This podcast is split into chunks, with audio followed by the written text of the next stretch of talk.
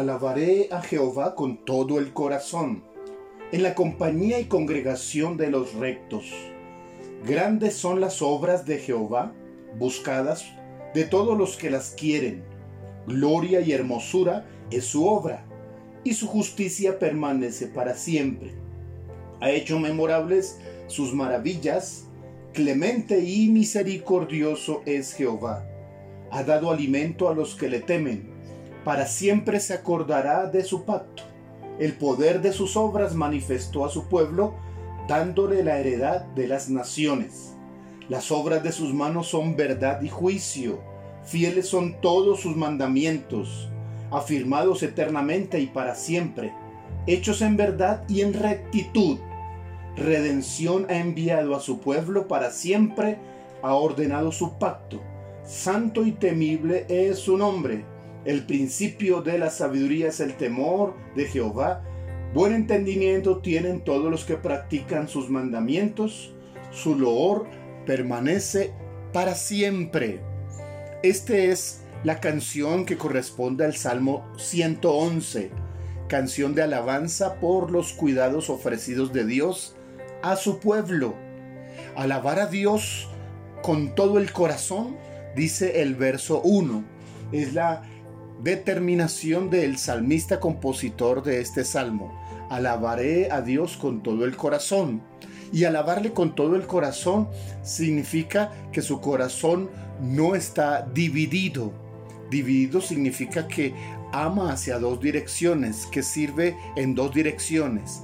La Biblia dice, Jesús enseñó que es imposible servir a dos señores. Cuando el salmista habla de su corazón completo, está hablando que su corazón no está dividido. Tener un corazón dividido es el que intenta servir a dos señores. El que, aparte de creer en Dios, sin embargo, tiene y adora a otros ídolos e imágenes. Dice creer y exaltar a Dios, pero también dice que necesita ver, tener altares a los cuales rinde adoración. Eso es tener el corazón dividido. El que está dividido, su corazón está quebrantado, está herido, está maltratado. Así que no le puede brindar una adoración completa a Dios porque en sus corazones hay alguna dificultad, algo no está completo. Es decir, que por una situación, un recuerdo doloroso, una afrenta, la falta de perdón, eh, su corazón está quebrado, está incompleto. Dios eh, no merece una alabanza parcial, sino que una alabanza total. La Biblia nos llama a, a darle todo nuestro corazón. Si tú deseas ofrecer una alabanza completa, tu corazón necesita estar restaurado.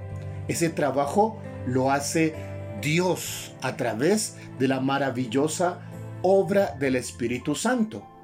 También dice el verso 1, no solo que la alabará con todo el corazón, sino que lo hará en compañía y congregación de los rectos. Las celebraciones siempre serán mejor cuando son grupales, familiares.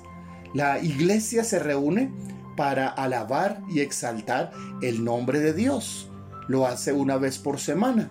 Pero entre semana, la familia se reúne para ofrecer alabanza. E, el mejor momento podría ser al estar en la mesa, al participar de los alimentos juntos, se da gracias a Dios, se alaba y se exalta. Este primer verso del Salmo 11 nos invita a orar en dos direcciones. Primero pedir sanidad y restauración en el corazón, si está quebrado, si tiene idolatría, si está dividido. Y pedir también por la unidad familiar. Vamos, levante oración hacia estas dos peticiones. Solicite su corazón sano, restaurado y solicite que su familia sea restaurada, sea unida, sea congregada en, la unidad, en, en la fraternidad de lo que es una familia. Luego dice en el verso 2, grandes son las obras de Dios, pero dice buscadas de todos los que las quieren. Las obras de Dios son maravillosas, pero hay que buscarlas si desea tenerlas. No llegan al azar. hay que mostrar deseo y hay que buscarlas. Están escondidas como las esmeraldas, como las piedras preciosas, como el oro. Hay que tener una actitud de minero, de paciencia, de persistencia, de esfuerzo y de convicción. El minero trabaja y aunque no todos los días encuentra vetas, tiene la esperanza que un día encontrará un gran tesoro. La Biblia dice que encontrar la mejor perla es encontrar el Evangelio, es encontrar la revelación de Jesús en tu corazón. Así que también puedes orar para que tengas un despertar en, su corazón por los secretos de Dios, que nazca en su ser el deseo profundo de eh, buscar las maravillas de Dios. Solicite también paciencia, persistencia, esfuerzo y fe del minero para que la búsqueda no termine pronto. Y en tercer lugar, la Biblia eh, del Salmo 111 habla acerca del verso 5 de guardar el pacto. Temer a Dios es guardar el pacto de Dios. Estos, eh, dice, serán alimentados. Esto tiene dos aplicaciones. Dios alimenta a aquellos que son fieles a su pacto.